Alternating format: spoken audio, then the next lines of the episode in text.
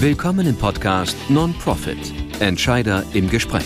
Wie Unternehmen und Organisationen im gemeinnützigen Sektor fit für die Zukunft werden. Von und mit Michael Hahnert.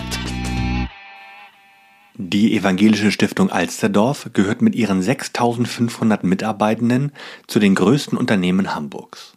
Wie führt man eigentlich so eine komplexe gemeinnützige Organisation? Und wie werden bzw. bleiben diakonische Unternehmen fit für die Zukunft?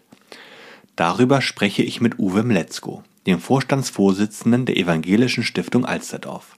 Freut euch auf diese neue Folge. Ihr seid ja mittlerweile wirklich ein, ein, ein großer Konzern. Ich habe mal auf eurer Internetseite geguckt. Also ähm, da steht, ihr habt über 6500 Mitarbeitende, mhm. über 6600, mhm. 180 Standorte mhm. Und äh, der, der Umsatz lag im letzten Jahr, haben wir nochmal bei geguckt, so ungefähr bei 380 mhm. Millionen. Also ja. seid ein richtig großes ja.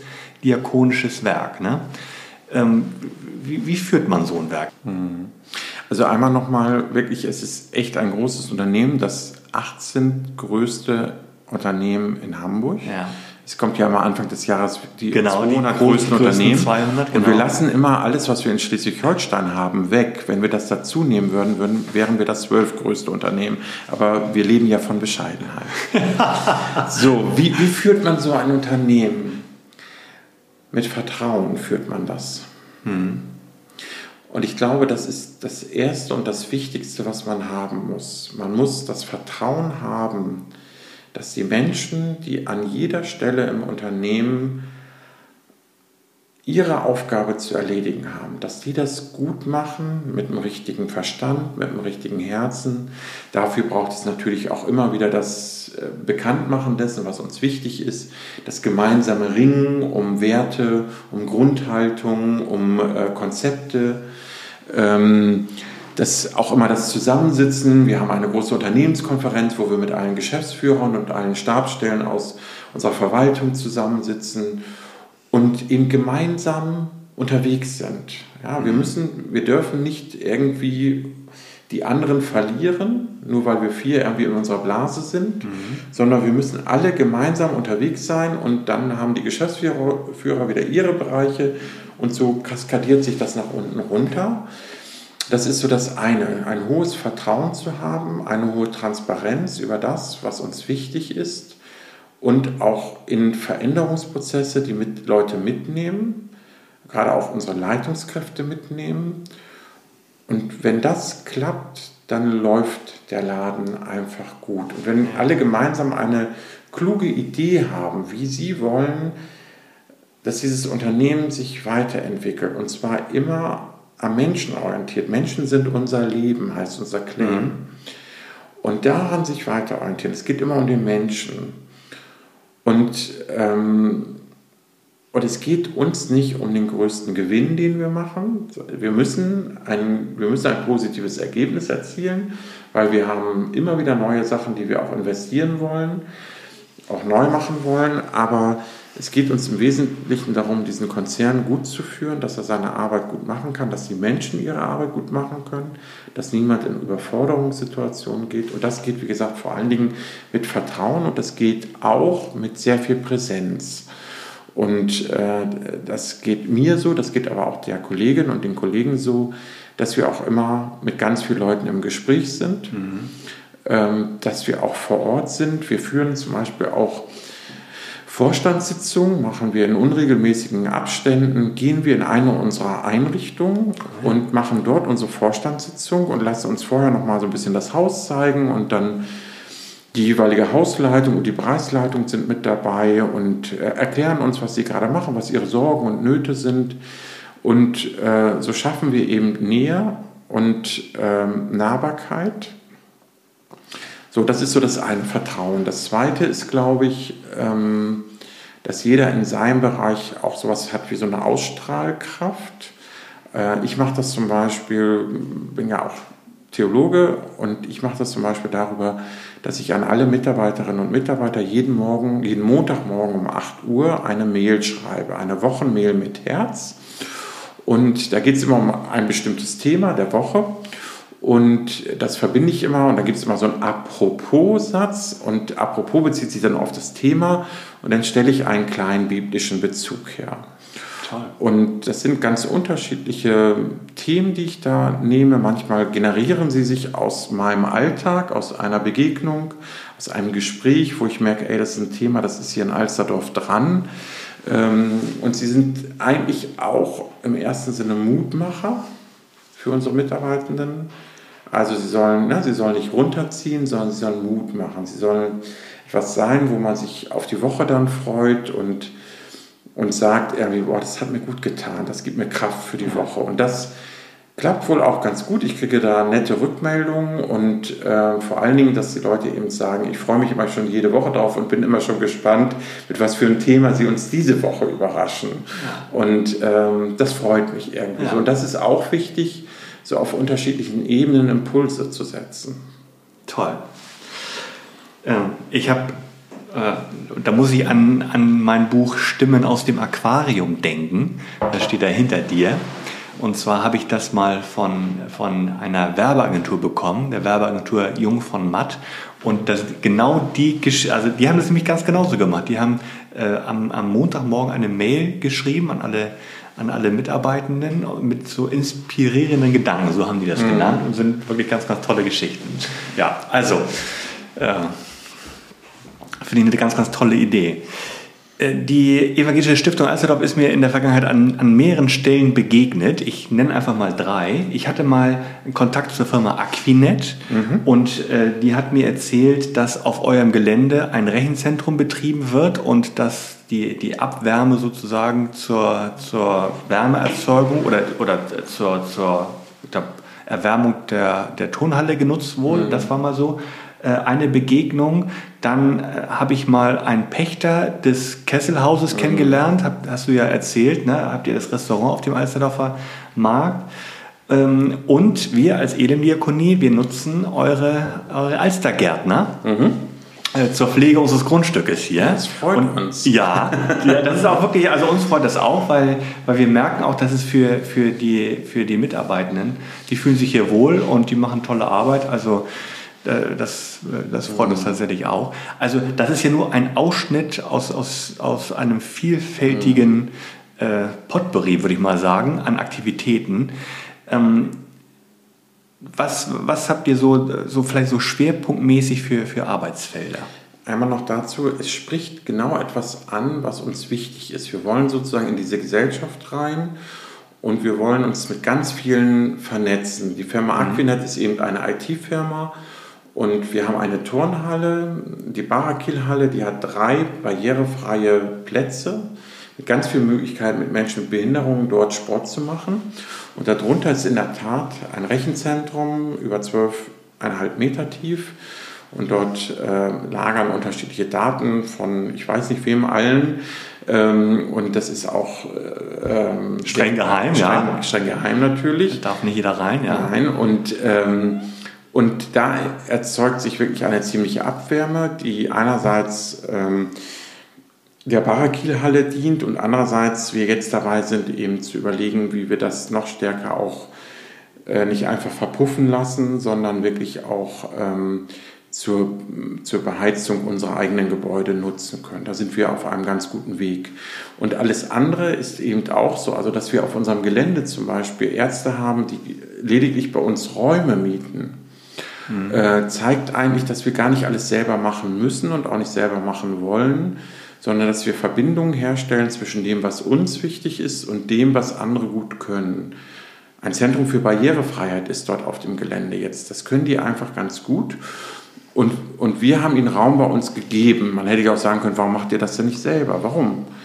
Wir können unsere Sache gut, andere können ihre Sache gut und da Vernetzungen herzustellen. Das ist das, was uns ausmacht. Und äh, sowas wie die Alstergärtner, das ist natürlich auch ein schönes äh, Image, was wir auch nach außen haben, weil es viele Betriebe gibt. Das ist eine Werkstatt für Menschen mit Behinderungen, die eben Leute hochqualifiziert. Und da gibt es richtige Gärtnergruppen, die unterwegs sind und an ganz vielen Stellen ähm, eben tätig sind und, ähm, Und damit gibt es immer wieder auch Berührungspunkte mit Menschen mit Behinderung und auch das positive Erstaunen darüber, was Menschen mit Behinderung mhm. eigentlich alles können. Ja. ja, unsere drei großen Bereiche sind die Arbeit mit Menschen mit Behinderung, das ist der größte Bereich. Das ist ja auch der Ansatzpunkt von Sengermann gewesen. Mhm. Den habt ihr euch bewahrt? Den haben wir uns bewahrt und übrigens auch zieht er sich durch, auch in unserer Satzung zieht er sich durch. Ähm, weil alles, was wir tun, muss immer auch mit Menschen mit Behinderung zu tun haben. So mhm. haben wir also den Bereich der Eingliederungshilfe, wo wir Menschen Wohnung geben, aber auch Arbeit geben und äh, Freizeitbetreuung und andere Unterstützungsformen, wo sie sie benötigen in ihrem Alltag. Das ist der größte Bereich. Dann kommt daneben die Krankenhäuser, das evangelische Krankenhaus Alsterdorf. Mhm. Früher gab es mal eine Geburtsstation. Manche Leute sagen, oh, da bin ich sogar geboren.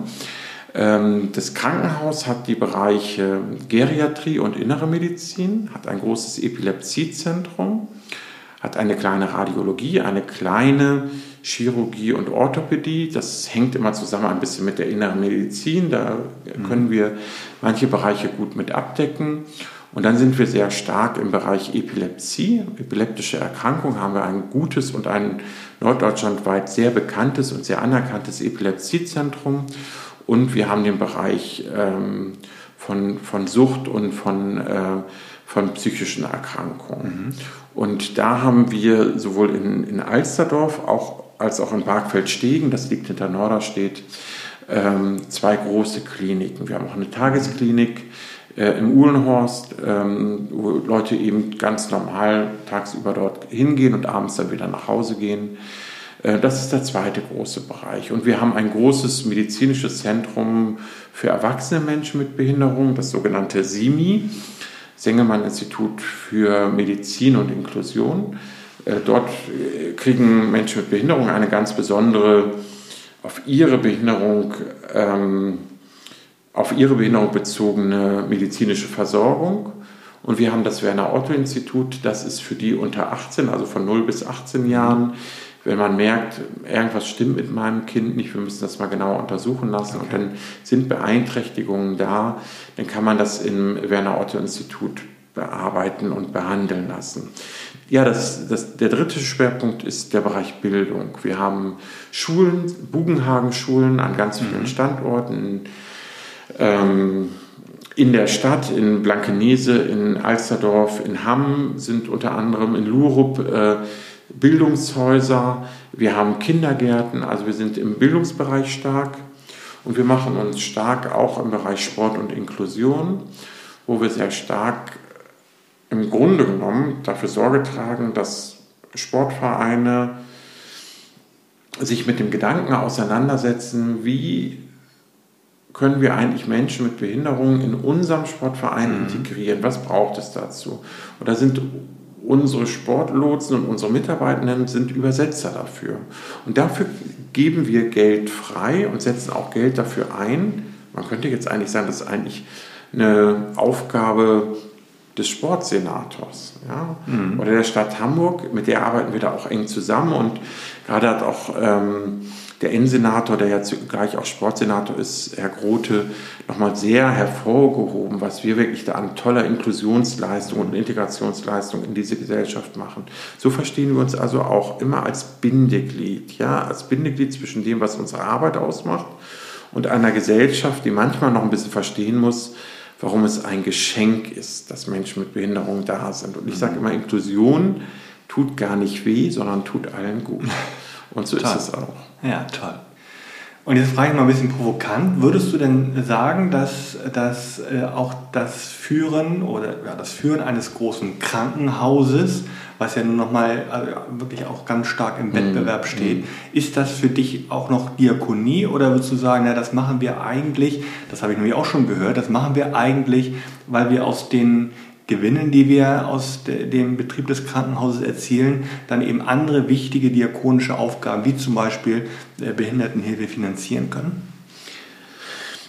Das sind jetzt mehrere Themen eigentlich in, dem, in der Frage. Also das eine ist, man muss, glaube ich, ganz nüchtern sagen, ein diakonisches Unternehmen ist wie jedes andere Unternehmen dazu verpflichtet, wirtschaftlich sauber zu arbeiten. Und am Ende darauf zu achten, dass es einen positiven oder ein ausgeglichenes Ergebnis gibt. Das ist das eine. Wir sind zur Wirtschaftlichkeit verpflichtet, wir sind zur Professionalität verpflichtet und wir sind zu einem ethischen Handeln verpflichtet. Das ist, eigentlich dieses Dreieck, worum es mhm. mir immer geht. Wirtschaftlich gut sein, professionell seine Arbeit machen und ethisch, diakonisch das ganze Rahmen. Und ähm, das bedeutet für uns, dass wir darauf gucken, dass alle unsere Bereiche ausgeglichen arbeiten können, mindestens ausgeglichen arbeiten können. Und natürlich brauchen wir auch immer einen kleinen Gewinn, um in die Zukunft zu investieren. Ja.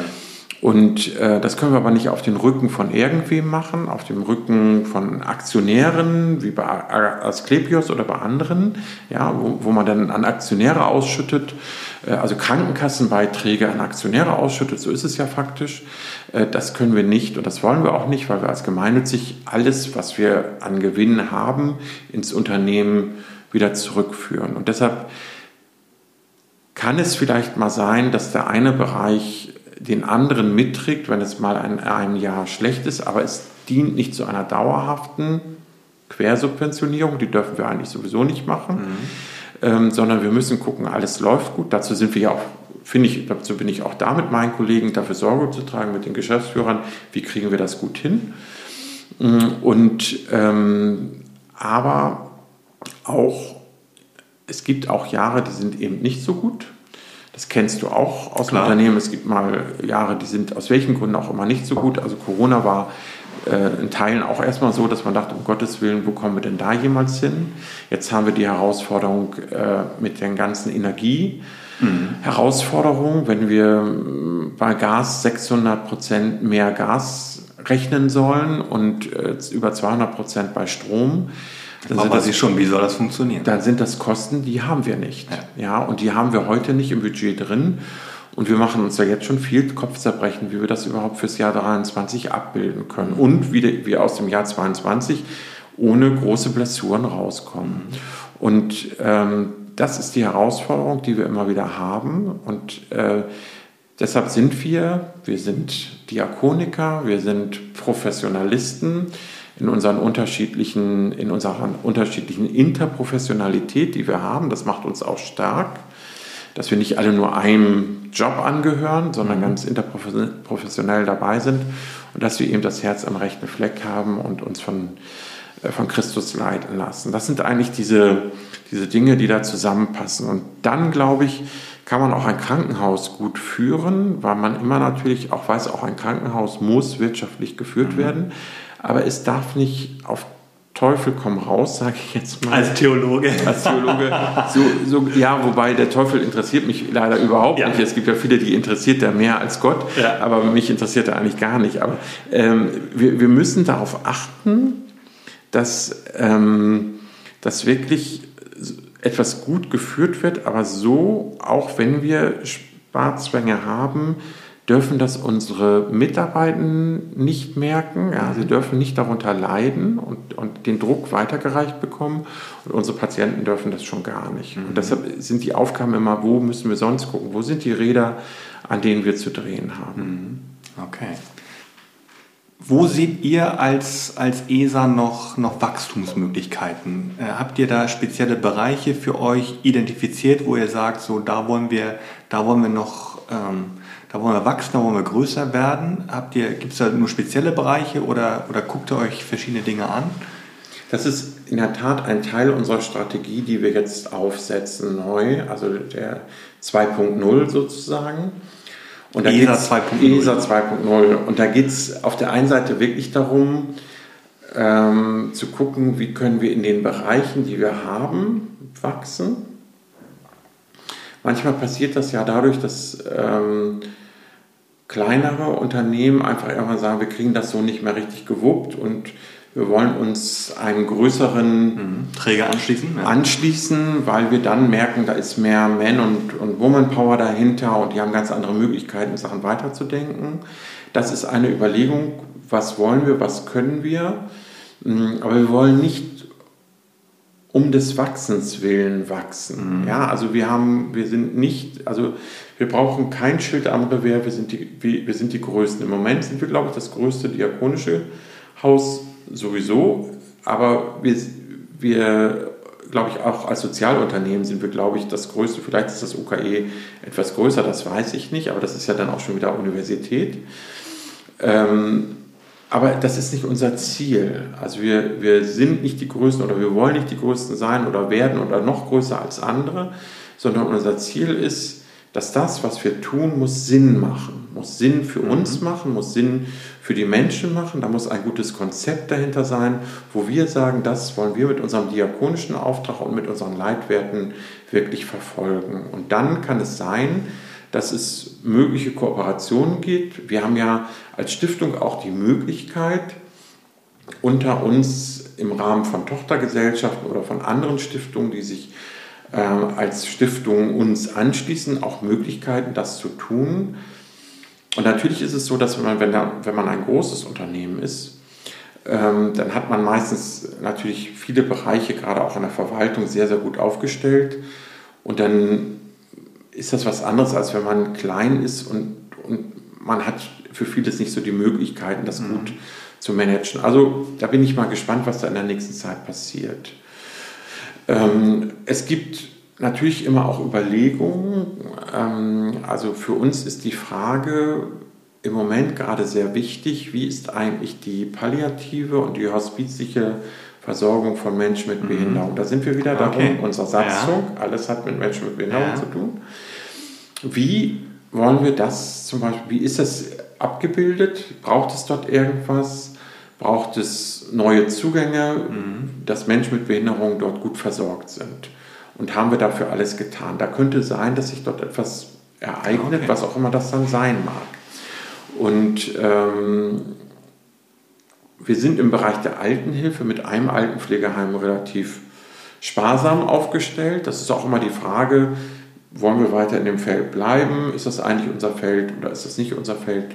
Und auch da müssen wir dann irgendwann mal Entscheidungen treffen. Okay. Aber wir würden nicht äh, blindlings in irgendwas hineinstolpern, nur weil wir der Meinung sind, irgendwie, ach, das krallen wir uns jetzt auch. Das ist ja. nicht unser Ansatz, sondern es muss sich, es muss reinpassen zu uns. Es muss sich mit unserer Idee und mit unserer Werthaltung verbinden. Ja, toll.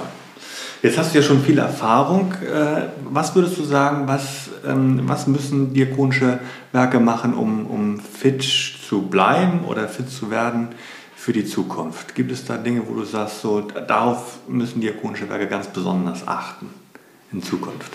Also ich glaube, dass ein Punkt auf jeden Fall der ist, ähm, dass man die gute, also äh, den guten, das gute Gleichgewicht findet zwischen dem, was man eigentlich als richtig operatives Geschäft hat und dem, oft ist es ja so, dass die Kosten auch so groß werden, weil man eine gewisse Verwaltung vorhalten muss. Und dann, dann kippt es immer irgendwann. Dann kann eigentlich das Geschäft gar nicht mehr die Verwaltung bezahlen. Mhm. Ähm, und den Wasserkopf. Den Wasserkopf. Na, und äh, und äh, wie man so schön sagt, man selber ist dann plötzlich Teil des Wasserkopfes. genau. aber, ähm, aber ich glaube, das ist so etwas, das ähm, ich wünschte mir, dass viel mehr in Kooperationen gedacht wird. Ja. Ähm, ja, also in der Frage, wollen wir was gemeinsam tun in einer kooperativen Art und Weise? Was kannst du gut, was kann ich gut? Und sind wir gemeinsam stärker, als wenn jeder was für sich alleine macht? Wo können wir Kooperationen schmieden? Wo können wir auch sagen, Mensch, wir haben da eine Idee, guckt euch die mal an, hattet ihr nicht Lust, mit uns diese Idee umzusetzen? Ähm, also das Kooperation stärken. Das Zweite ähm, ist eben dieses, wenn man sagt, so, wir kriegen das vielleicht nicht mehr selber hin, dass man dann aber auch sagt, ihr müsst nicht automatisch alles sein, was wir sind, sondern ihr könnt auch einen Teil eurer Tradition und eurer Identität wahren, aber sie muss eben zu unserer Tradition und zu unserer mhm. Identität passen dass man da auch in einen offenen Diskurs und Dialog geht, sodass man immer noch rechtzeitig miteinander überlegt, wie geht es gut weiter und nicht oft dann vor Scherbenhaufen steht, äh, weil man sich nicht getraut hat, irgendwie zu sagen, dass es vielleicht doch ein bisschen eng wird. Ich finde, in der Diakonie ist eine der Hauptaufgaben, die wir haben, eigentlich auch etwas, was mal Anlass war, Diakonie zu sein. Oder wir sind ja hier auch in einem Haus, wo es Diakonissen gibt und ähm, äh, sind ja gerade einer auch begegnet. Und, ähm, und die Diakonissen hatten ein Wesensauftrag, war die Ausbildung. Mhm. Und man könnte vielleicht neben der Ausbildung auch sagen, die Formung von jungen Menschen zu erwachsenen, guten Menschen. Und wir können nicht nur über Fachkräftemangel klagen. Wir müssen auch in die Ausbildung von Menschen investieren. Das sehe ich als eine der großen Herausforderungen. Und ich sehe die Herausforderung darin, nicht ängstlich zu sein. Manche Dinge passieren, wenn man sein Ziel verfolgt, obwohl man manchmal noch nicht ganz genau weiß, wie es am Ende ausläuft. Und Warum seid ihr so Ziel, furchtsam, ihr Kleingläubigen? Genau, genau, zum Beispiel. Und, ähm, und wirklich das Ziel verfolgt und sagt, das ist das, was wir wollen und das kriegen wir auch hin. Und daran arbeiten wir jetzt miteinander. Und, ähm, und nicht sagt irgendwie, ja, das kriegen wir ja eh nicht hin. Also ich glaube, wenn, wenn man in so Gemeinden, da, da schafft es auch wieder was, wenn man in Kooperationen geht oder wenn man einfach mal beim Nachbarn fragt, Mensch, habt ihr da eigentlich Erfahrung? Wir wollen das und das machen. Habt ihr Lust, mit uns das zu tun? Im Moment denkt man eher noch so, oh, das ist ja dann eher so ein Konkurrenzdenken und dem wollen wir das lieber nicht erzählen, weil nachher macht er das selber und wir sind gar nicht so schnell. Also Konkurrenz mal so ein bisschen runterdampfen, ähm, in Kooperation gehen, auch mal um Hilfe und Unterstützung fragen. Mhm ähm, weil wir in der Diakonie, äh, mit, in der wir ja mit, mit den Freikirchen und mit, mit allen anderen und auch mit den Kirchengemeinden ganz eng zusammenwirken sollten. Und so haben wir beide uns ja auch kennengelernt in einem solchen Treffen, mhm. ähm, dass wir da wirklich gucken, wie kriegen wir unsere Ideen gut umgesetzt. Und wenn wir es vielleicht manchmal alleine nicht schaffen, suchen wir uns jemanden, der stark genug ist und seine Schulter bietet, damit wir gut weitergehen können. Das sind so Punkte, wo ich sage, da, da ist Diakonie gut aufgestellt. Und Diakonie ist immer gut aufgestellt, wenn sie genau hinguckt. Und zwar genau hinguckt, nicht auf das, was man selber will. Das ist auch ein Teil der Wahrheit. Aber der andere Teil ist, was wollen die Menschen eigentlich? Mhm. Was will der alte Mensch? Weil wir werden selber mal alt. Was will der Mensch mit einer Behinderung? Nicht das, was wir wollen, sondern was der Mensch will. Und daran zu arbeiten, dann sind wir gut. Und dann sind wir, glaube ich, auch diejenigen, wo Leute sagen, und da gehen wir hin. Und äh, da möchten wir, dass unsere Tochter oder unser Sohn einen Wohnplatz bekommt und dort Arbeit findet, weil die haben das Herz am richtigen Fleck und die haben eine, eine Idee, wie sie gut mit Menschen mit Behinderungen arbeiten und sie fördern, ein eigenständiges und selbstbestimmtes Leben zu führen. Ja. Und wenn wir das tun und nicht nur irgendwie denken, oh, wie müssen wir jetzt nur für uns und unser eigenes Budget und klein, klein, dann kommen wir nicht weiter. Ja, also ich, ich, mich hat also mal angesprochen, äh, als du, als du gesagt hast, ähm, wir dürfen auch nicht zu viel Angst haben. Ich denke ich denk häufig, wie viel Mut hatten eigentlich unsere äh, Vorväter, ne, diverse Arbeiten äh, zu beginnen. Also mhm. die, die, da stand wahrscheinlich auch nicht die Finanzierung immer bis zum letzten. Und mhm. die hatten wahrscheinlich auch mit sehr, sehr vielen Herausforderungen zu kämpfen und dennoch haben sie es gewagt und mhm. gemacht. Und, und da lohnt es sich aus meiner Sicht wirklich ein Beispiel zu nehmen und zu sagen, warum sollten wir weniger mutig sein als, als die? Ja, ja, und das ist in der Tat so. Also es gibt auch ja manchmal Situationen, da kriegt man so ein bisschen äh, Stöcker zwischen die Beine geschlagen, aus ganz unterschiedlichen Richtungen. Und wenn man dann nicht den Mut hat, das weiterzudenken, weil man gewiss ist, dass diese Idee sich verwirklichen soll mhm. und Menschen hilft, besser zu leben, ähm, dann muss man weitergehen und dann darf man sich auch nicht von dem ersten Windhauch umhauen lassen. Und ich glaube, ähm, dann entstehen auch echt die besten Sachen. Ja, ja toll. Uwe, dann kommen wir jetzt mal zur letzten Frage. Ähm, Du hast es ja vorhin auch so ein bisschen, äh, oder zu Beginn hast du es ja auch gesagt, also du bist ja, du bist Theologe, äh, du wünschst dir eigentlich auch eine, eine Durchlässigkeit zwischen, zwischen Kirche und Diakonie. Aber was ist jetzt für dich das Besondere, äh, in einem diakonischen oder für ein diakonisches Werk zu arbeiten? Also, ich arbeite ja jetzt seit 26 Jahren in der Diakonie und davor war ich als Pastor tätig und ähm, wenn man mich jetzt fragen würde, ob ich für die Arbeiterwohlfahrt oder fürs Rote Kreuz oder für irgendwen im Paritätischen Wohlfahrtsverband arbeiten wollte, ich würde Nein sagen.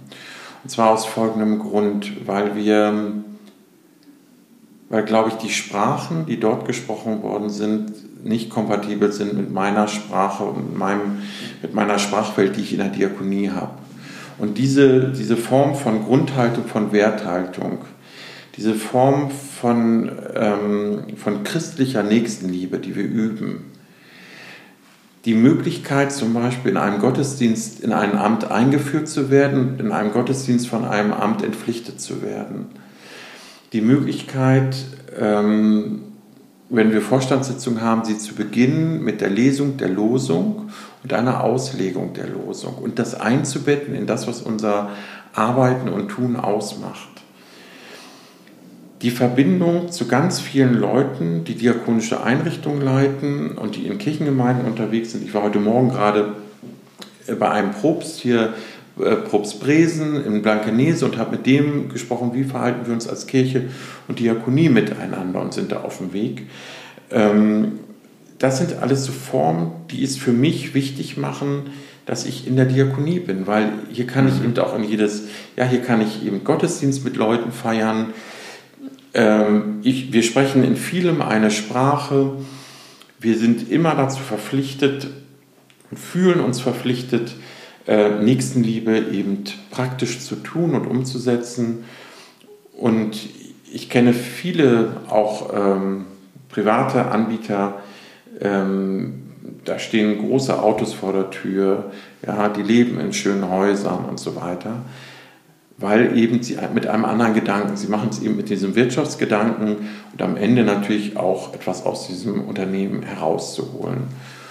Und das genau nicht zu haben, sondern zu wissen, wir kriegen für das, was wir tun, ein gutes Arbeitsentgelt, mm, aber wir tun es eben als eine gesellschaftliche Verpflichtung um Christi willen, das macht es für mich so schön, in dieser Diakonie zu arbeiten. Mhm. Und dafür übrigens auch vom, vom, von der Stadt Hamburg eine große positive Rückmeldung auch mhm. zu bekommen, ähm, indem dort gesagt wird, wow, ihr macht eine gute Arbeit in der Kirche. Und das, glaube ich, macht auch stark, immer weiterzumachen. Ja, toll. Liebe ich danke dir ganz herzlich. Ich fand, das war ganz, ganz toll. Ich habe sehr, sehr viel gelernt. Vielen Dank für die Zeit, die du dir genommen hast und vielen Dank für dieses Gespräch. Ich danke auch. Soweit der zweite Teil meines Gesprächs mit Uwe Mletzko. Hört euch auch unbedingt noch einmal den ersten Teil des Gesprächs an, in dem wir uns über Offboarding und den Einsatz von Unternehmensberatern unterhalten haben. Ich freue mich wie immer über Fragen oder Feedback. Schreibt mir gerne eine Mail an podcast.non-pro.fit. Zum Schluss darf natürlich das nachdenkenswerte Zitat nicht fehlen. Diesmal stammt es von Giuseppe Tomasi di Lampedusa. Wenn wir wollen, dass alles bleibt, wie es ist, dann ist es nötig, dass alles sich verändert.